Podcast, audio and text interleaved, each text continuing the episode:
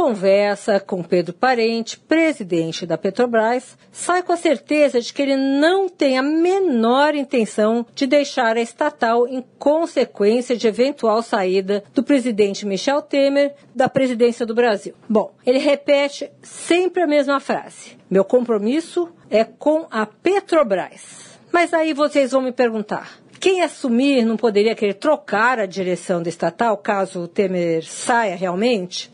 Vem a resposta: dificilmente, a não ser que queira jogar a petroleira novamente no limbo e criar um problema de novo.